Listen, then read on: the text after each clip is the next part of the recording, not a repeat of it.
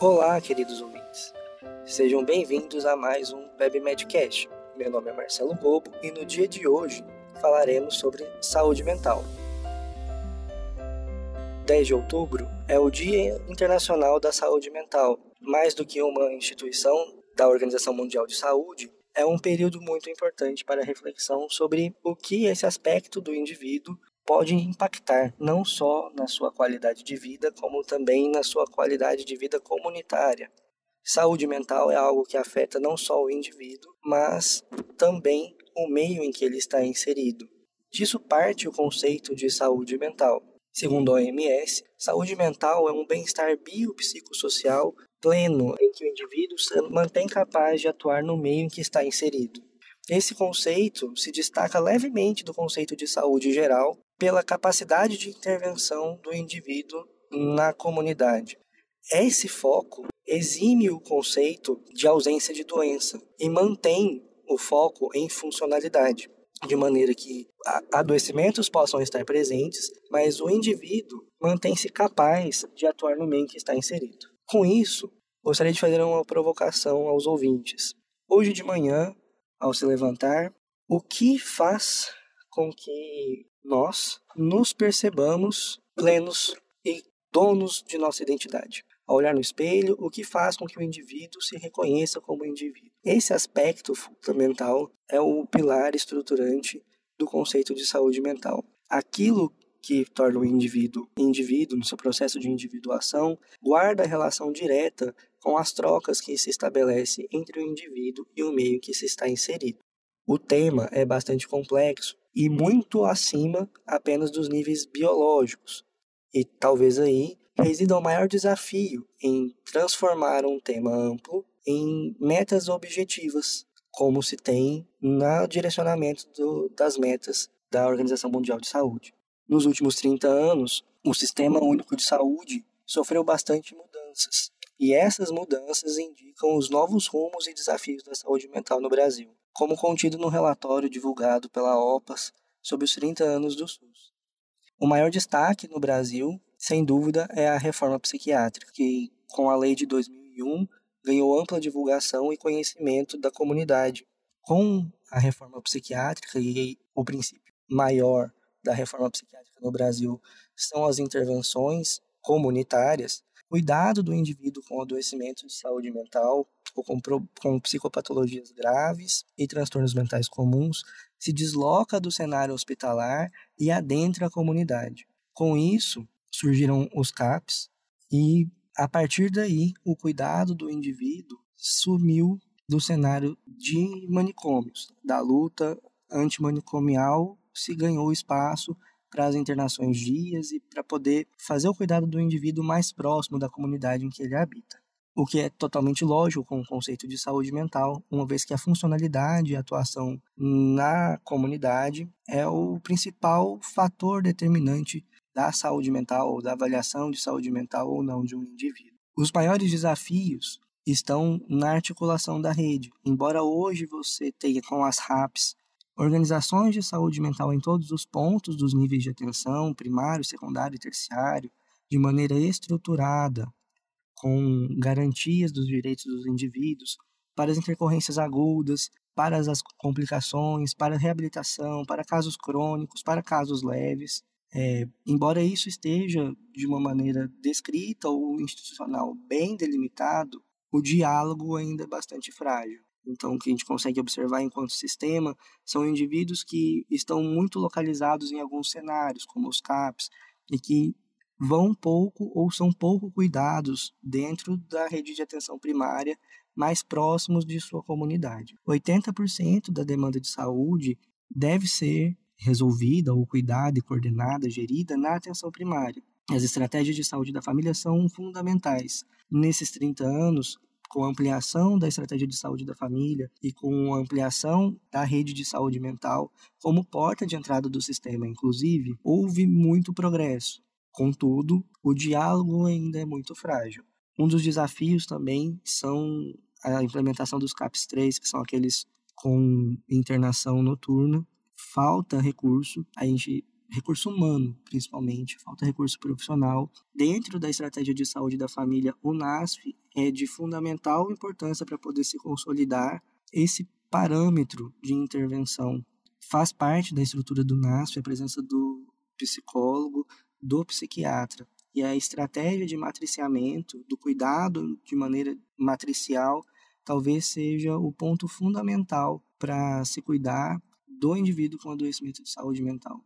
O aprimoramento diagnóstico garante um melhor cuidado, e a gente tem barreiras grandes do ponto de vista de acesso ao diagnóstico, de qualificação do diagnóstico, e talvez aí seja o ponto de partida para se pensar em melhor costuras enquanto rede. A gente caminha para um processo de estruturação de reforma em que os avanços garantem consolidações muito significativas, uma vez que os problemas de saúde mental são bastante prevalentes, correspondendo em alguns cenários até a um terço das demandas de, um, de rotina de um serviço de saúde, muitas vezes facetados por adoecimentos comuns, problemas somáticos. Goldberg faz uma avaliação clássica sobre os níveis de acesso ao cuidado, enquanto a gente tem pacientes com psicopatologias graves, com transtornos psicóticos, que claramente vão ser cuidados em cenários de atenção especializada. É o paciente que, quando a gente pensa um pouco em saúde e loucura, vem à nossa mente, esse paciente está no quinto nível, no ponto mais escuro do espectro, não vai passar despercebido. Enquanto a gente tem o extremo oposto, que são os transtornos mentais comuns, os sofrimentos cotidianos, que levam prejuízo, que levam a noção de prejuízo, que não vão ser tratados como tal, o indivíduo vai se resolver sozinho. Entre esse primeiro ponto e o último, a gente tem as gradações em que o indivíduo vai se inserindo no serviço, seja na atenção primária, secundária ou terciária. Ao longo disso, conforme o filtro que a gente usa diante de problemas que são espectrais, a gente vai estabelecendo pontos de corte. E daí o conceito de saúde mental de maneira espectral, baseado na funcionalidade, é muito importante. Porque, ainda que haja baixa carga de sintoma com grande prejuízo, há que se pensar no cuidado. E diante disso, enquanto sistema, como desafio, como proposta de reflexão para esse Dia Mundial de Saúde Mental, o cuidado em saúde é, voltado para o paciente, centrado na pessoa, é fundamental. Garantir a funcionalidade implica em adequar o meu cuidado ao indivíduo que eu cuido e não o contrário, não não forçar o indivíduo a caber no molde de sistema, mas como eu adapto o sistema para cuidar daquele indivíduo, aumentando a adesão. Morre-se muito de saúde mental. Os pacientes com problemas de saúde mental morrem muito mais do que os outros pacientes. As prevalências são altas. O Brasil é campeão em transtornos de ansiedade, chegando a 9,3%. Transtorno depressivo também em torno de 5,8%. Ou seja, é, são doenças muito prevalentes. O impacto disso para o indivíduo é muito grande. Um adoecimento de saúde mental causa 8,3% dos anos perdidos de doença, em comparação com 5,8% de doenças cardiovasculares, quando a gente faz a adaptação dos anos ajustados por incapacidade, isso chega a 12%, o que é muita coisa em termos de vista de população produtiva. O adoecimento de saúde mental, ainda que não seja incapacitante, é limitante naquilo que é a população economicamente ativa. O pico de incidência dos adoecimentos de saúde mental tendem a ser na fase de adultos jovens, em que o indivíduo está mais economicamente ativo, mais intervém na sua comunidade e faz com que os aspectos sociais, econômicos se desenvolvam. E nesse ponto em que a prevenção é determinante.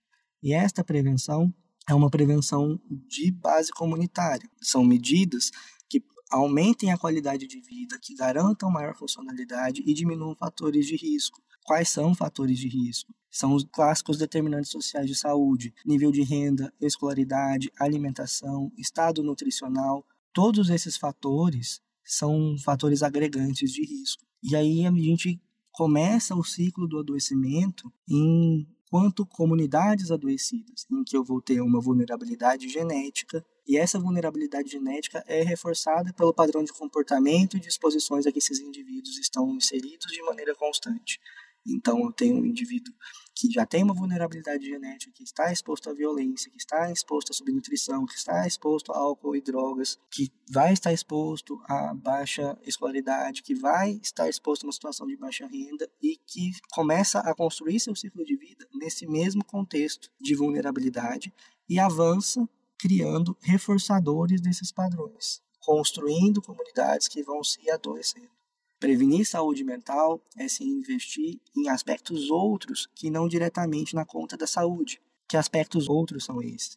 Melhorar educação, renda, nutrição. As questões estão mais profundas no campo da, do funcionamento social do que só na área da saúde. Intervir com vistas em base comunitária, que é a opção feita pelo Brasil, implica também em intervir nestes contextos sociais, para que essa mudança social implique em maior saúde mental, maior qualidade de vida, maior funcionalidade para o indivíduo. Garantir com que minimamente os indivíduos com psicopatologias graves se mantenham funcionais, com algum grau de autonomia dentro do que é possível. Além disso, para aqueles que têm transtornos mentais mais comuns e menos graves, garantir uma rede de suporte, prevenir sempre em relação ao suicídio, que é uma causa de mortalidade alta no Brasil e com, quando se analisa dados com linhas de tendência, nos últimos anos, com discreto aumento da tendência. O Setembro Amarelo deixa sua marca para reflexão, prevenção e combate ao suicídio, mas as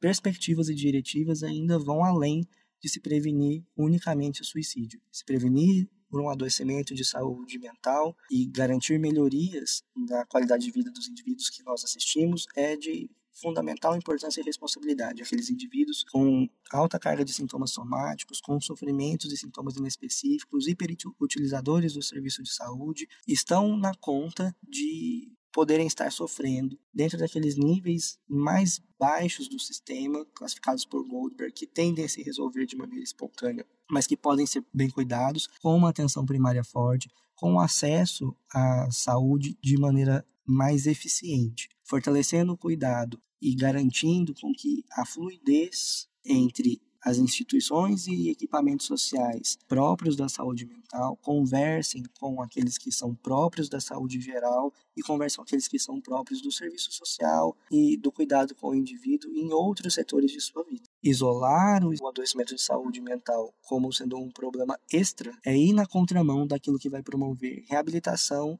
e qualidade de vida para o indivíduo. Aumentar as estratégias que são preconizadas pelo SUS dentro dos princípios da integralidade são as principais saídas para o problema que a gente vive hoje em relação à saúde mental nacional, que são serviços que estão abarrotados de demandas, muitas vezes intermediárias a complexas, e que não conseguem dar vazão ao cuidado dos indivíduos por não terem a devolutiva de cuidado na comunidade, que é a principal estratégia adotada pelo Brasil com a reforma psiquiátrica. Um cuidado centrado na comunidade e que é totalmente dependente de uma atenção primária, eficiente e atuante.